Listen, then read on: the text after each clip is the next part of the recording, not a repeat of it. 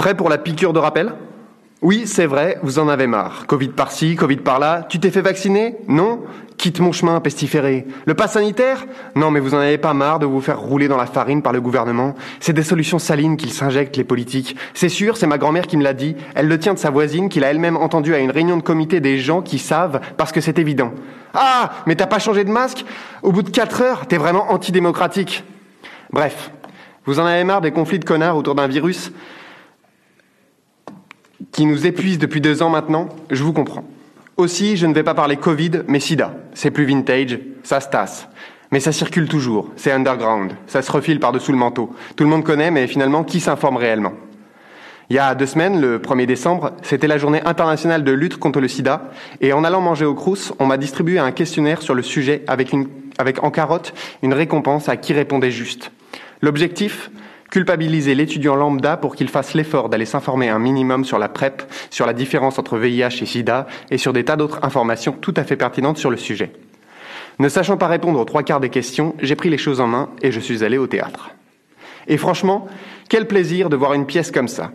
Angels in America, pièce de l'écrivain Tony Kushner, nous rapporte les destins croisés de Joe, Harper, Roy, Pryor et Louis, qui tentent de vivre dans une Amérique réganienne où règne un libéralisme absolu et où le sida, syndrome tout neuf et méconnu, fait des ravages, notamment chez les homosexuels. La mise en scène de Philippe Serre, présentée à la filature jusqu'au vendredi 17 décembre, nous emporte dans un décor mobile où seuls quelques éléments, un bureau, un lit d'hôpital, un canapé, viennent figurer les espaces où évoluent les personnages. Et si les scènes commencent en se succédant les unes aux autres, les espaces sont peu à peu brouillés et s'en mêlent les dialogues, les corps et les relations.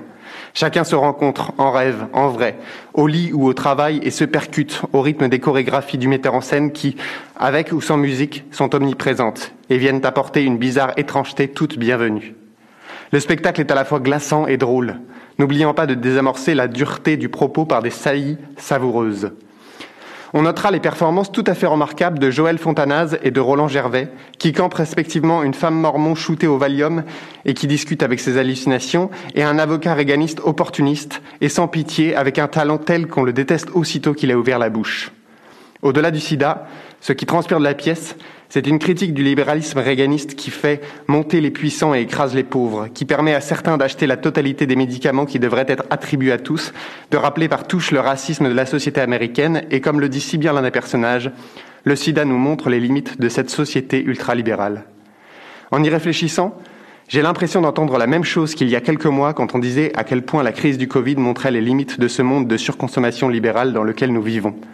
À force de montrer les limites d'un système contre lequel on se heurte sans cesse à chaque fois qu'une pandémie mondiale nous tombe sur le rable, peut-être qu'il serait de bon ton d'en changer. En 2022, en France, ont lieu les prochaines présidentielles. Alors que nous ne sommes toujours pas sortis de cette crise sanitaire, se poser des questions sur le vote qui nous attend serait bienvenu, plutôt que de se précipiter dans les urnes pour aller voter pour le premier venu sous prétexte qu'il faut se protéger des extrêmes. Bref, le spectacle Angels in America de Philippe Serre est un petit bijou et il joue encore demain, 17 décembre à 20h à la filature. Pour les, étudiants de l'UHA, la filature fait partie du dispositif Passe Culture et pratique des tarifs très avantageux. Joyeuses fêtes à tous et à l'année prochaine.